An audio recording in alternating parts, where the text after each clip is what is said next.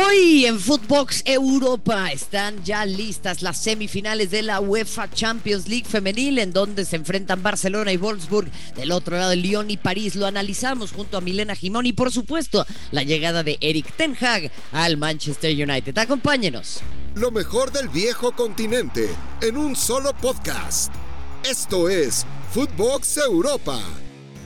¿Cómo están? Qué gusto darles la bienvenida a un nuevo episodio de Footbox Europa. Una semana muy emocionante, una semana previa, por cierto, a las semifinales de la UEFA Champions League. Acompáñenos, ¿eh? Tendremos los partidos en exclusiva a través de TNT Sports y HBO Max.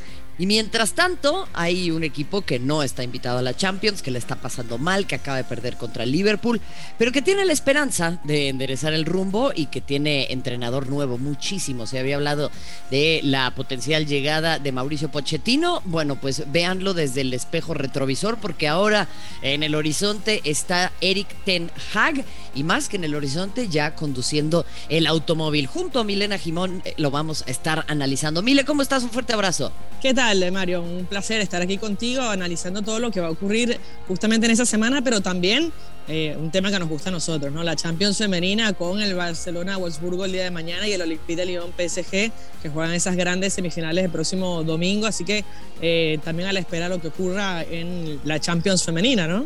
Sí, sin ninguna duda ya se rompió récord entre el Barcelona y el Real Madrid. Ahora va a estar a reventar el estadio también frente al Wolfsburg. Y bueno, la gran pregunta es quién puede arrebatarle al Barcelona esa corona que todavía defiende. Es claramente para mí el mejor equipo del mundo hoy por hoy. Pero bueno, ahí está también la larguísima historia del Olympique de Lyon. Vamos a estar analizando esto y muchísimo más. Pero por lo pronto, Milena, vamos a hablar de Eric Ten Hag, este entrenador que ha dejado una huella extraordinaria al interior del Ajax, que los llevó a semifinales en el 2019, cayendo frente al Tottenham, siendo el equipo que tal vez nadie esperaba. Habían dejado en el camino a la Juve, dejaron el camino al Real Madrid, em, jugando un fútbol muy vistoso.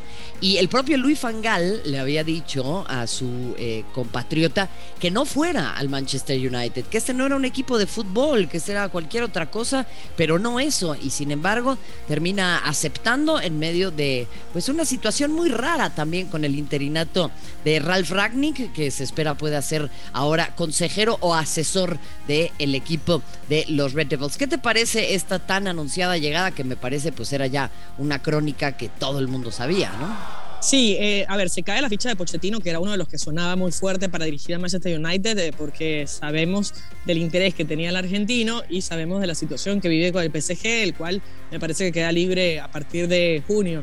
Pero creo que Eric Ten Hag es un entrenador ideal para el proceso que busca el Manchester United, que es volver a posicionarlo como uno de los grandes clubes de, la Premier eh, y sin lugar a dudas intentar buscar hacer una limpieza, ¿no? Porque me parece que está lleno de estrellas, pero estrellas que no terminan de eh, ejercer eh, el poder y, el esfuerzo que necesita un club como el Manchester United. Así que es un entrenador ideal para eso, para intentar buscar figuras quizás menos, con menos nombre, pero armar un equipo muy competitivo como el que tiene, por ejemplo, el Manchester City, donde Guardiola se basó en eso, en buscar figuras que se acoplen a lo que él quería jugar y después los potenció al punto tal de ser hoy cada uno figuras de su selección nacional. Sí, es un extraordinario punto porque eh, al, United me parece que no le falta profundidad, sino lo había dicho el propio entrenador después de la eliminación contra el Atlético de Madrid y eso que el Atlético de Madrid no está atravesando su mejor campaña y físicamente también no lo hemos visto como en otras ocasiones de la mano del Cholo Simeone. Decía que era un equipo al que le faltaba fondo físico, al que le faltaba potencia para competir en estas lides y creo que eso vuelve a quedar de manifiesto en, en el enfrentamiento frente al Liverpool de Jürgen Klopp. Sí, y además eh, tiene la, suerte, Ten bueno, la suerte no, me parece que la llegada eh, también viene por el lado de que es un pupilo de Ralph Ragnick, que, eh, a ver, en su labor inicial era la de gerenciar el club. Lo que pasa es que en el interinato fue necesario que dirigiera para poder justamente hacer esa transición de, de, entrenadores. Mira, yo veo un equipo con profundidad, digo, con profundidad y calidad en las piezas. Lo que no veo es un equipo. Eh, a ver, tienes jugadores como Barán, tienes jugadores como Cristiano Ronaldo, tienes jugadores. Eh, a mí, Maguire lo paso porque la como verdad. Jadon Sancho. Sí, no, no Maguire es malísimo. Bueno, pero llegó como el, fichaje mejor pago en la historia, o sea, del club. Entonces ahí es donde vamos a ver qué va a pasar con estas grandes estrellas y nombres, porque Pogba, por ejemplo, también, otro jugador que ha tenido eh, flashes nada más en lo que va desde que fichó por el Manchester United, porque su mejor momento fue en la Juventus. Después no pudo eh, ser el Paul Pogba que vemos en la selección y que vimos en la Vecchia Señora. Así que vamos a ver qué va a pasar eh, con muchas de estas figuras que para mí no tienen cabida en este club y menos con este entrenador que es tan exigente. Sí, sobre todo con este entrenador que quiere jugar a otro ritmo, y ya lo veíamos con Ragnick, le quieren imprimir otra velocidad, y ahí eh, entre eh, futbolistas, y lo, digo con, con, todo cariño, como Cristiano Ronaldo, que es probablemente para muchos el mejor de todos los tiempos, o por lo menos uno de los mejores, eh, Cristiano Ronaldo está eh, teniendo que mutar sus funciones al interior del equipo y dentro del terreno de juego. Y ya no le da como para jugar a esa velocidad y es por ello que de repente también pues tiene que funcionar más dentro del área. Y ahí el Manchester United también pierde a otro futbolista al momento de querer presionar o de querer recuperar rápidamente la pelota. Es por decir un ejemplo, pero tienen a muchos otros jugadores que también han desmerecido. Por ejemplo, Marcus Rashford, ¿no? Que se hablaba mucho, era eh, la gran promesa de este equipo. A Jadon Sancho, cuánto estuvieron peleando para que lo trajeran del Borussia Dortmund y ahora pues es eh, eh, suplente de lujo. Totalmente, yo creo que uno de los únicos nombres que se adaptaría a este estilo de Ten Hag es Bruno Fernández, que es un jugador que tiene eh, todo eso de despliegue, además eh, de compromiso eh, defensivo y ofensivo. Pero coincido contigo, a mí Cristiano Ronaldo me parece un jugadorazo, es el goleador histórico del fútbol mundial y me parece que va a ser difícil superar a alguien como Cristiano Ronaldo. Pero bien lo dijo Ralph Ragnick y por eso se ha peleado y ha dicho el descontento que tiene Cristiano con Ragnick y es que él no puede jugar a, defender, o sea, él es definidor, eh, él es un hombre de área, entonces ya esto de que el primer defensor es el atacante, ya esto no aplica para él. Entonces, bueno, va a ser interesante. Ten Hag ha hecho muchas cosas interesantes con el Ajax, o hizo en su momento, eh, cuando le sacaron y le desvincularon a ese equipo eh, que, tenía, que llegó a semifinales, logró rearmarlo y volverlo a potenciar al punto tal de competir de, muy buena manera. Entonces, a eso me apela este Manchester United que perdió la mística, ¿no? Desde 2000, a ver, 2007 fue la última vez que llegó a una final de Champions eh, y 2009 me parece, eh, no, 2007 y 2009, donde jugó contra el Barcelona y las perdió las dos, pero fue la última vez que llegó a una final de Champions.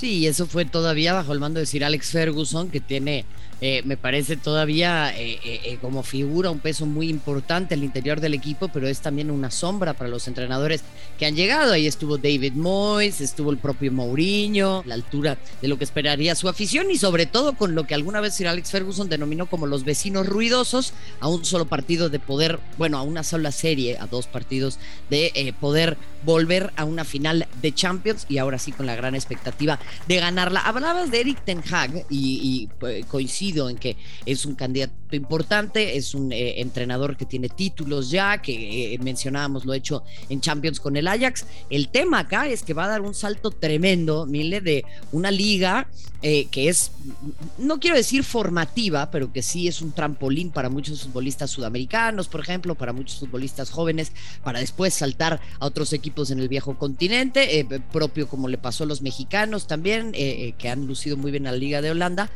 a la liga más complicada, más física, más demandante y más competitiva del mundo. Sí, y además estuvo dirigiendo al mejor club de, esa liga de ascenso, ¿no?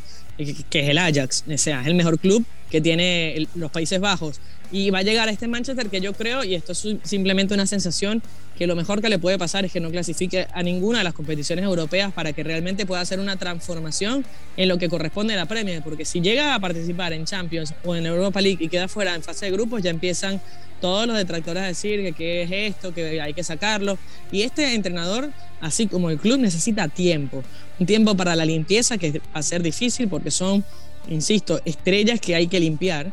Eh, y bueno, y después eh, una tiene dos o tres temporadas por detrás de los grandes clubes de, la Premier hoy, del Chelsea, del Liverpool, del Manchester City. Entonces, necesita tiempo para trabajar y en un año va a ser muy difícil que logre acoplar. O sea, no creo que sea el Xavi de, de la liga. Explico, que llega y, en 15 partidos mantuvo esa racha y los hizo jugar muy bien. Eh, en eso tienes mucha razón. Eh, digo, a los aficionados y a las aficionadas del United no les va a gustar el tema de justo que no tengan que estar en competencias europeas para reformarse. Yo coincido contigo. Lo que pasa es que el fútbol moderno es tan mezquino que ya no permite tener tal vez una temporada de eh, transformación, una temporada de agrupación de reagrupamiento, de rearmarse para los equipos. La exigencia es tal que todas las temporadas hay que aspirar al título y todas las temporadas hay que competir en la Champions, pero no hay ligas que aguanten esto, no hay equipos que aguanten, Milena. Totalmente, pero bueno, el Manchester United desde que salió Ferguson viene luchando y lidiando con esto, ¿no? Eh, a ver, necesita resultados, sí, lo echan a Moyes, que la viene rompiendo eh, con el West Ham y que en su momento la rompió con el Everton. Entonces, eh, Luis Van Gaal viene el hijo, uno de los hijos queridos de Ferguson. Pum, lo echan por malos resultados. Mourinho. Eh, después, eh, Solskjaer. A ver, no tienen mucha paciencia, pero también es cierto que han lidiado con decepciones tras decepciones. El último título importante lo consiguió Mourinho con la Europa League. Eh, y el Manchester United hoy está fuera de todo, excepto de la Conference, eh, y va a jugar contra su rival directo, que es el Arsenal. Esto va a ser en dos días. Y después tiene al Chelsea, y después lo tiene al Brentford y después lo tiene al Brighton. O sea, va a ser casi imposible que este Manchester United, así como está, clasifique ni siquiera a la Europa League.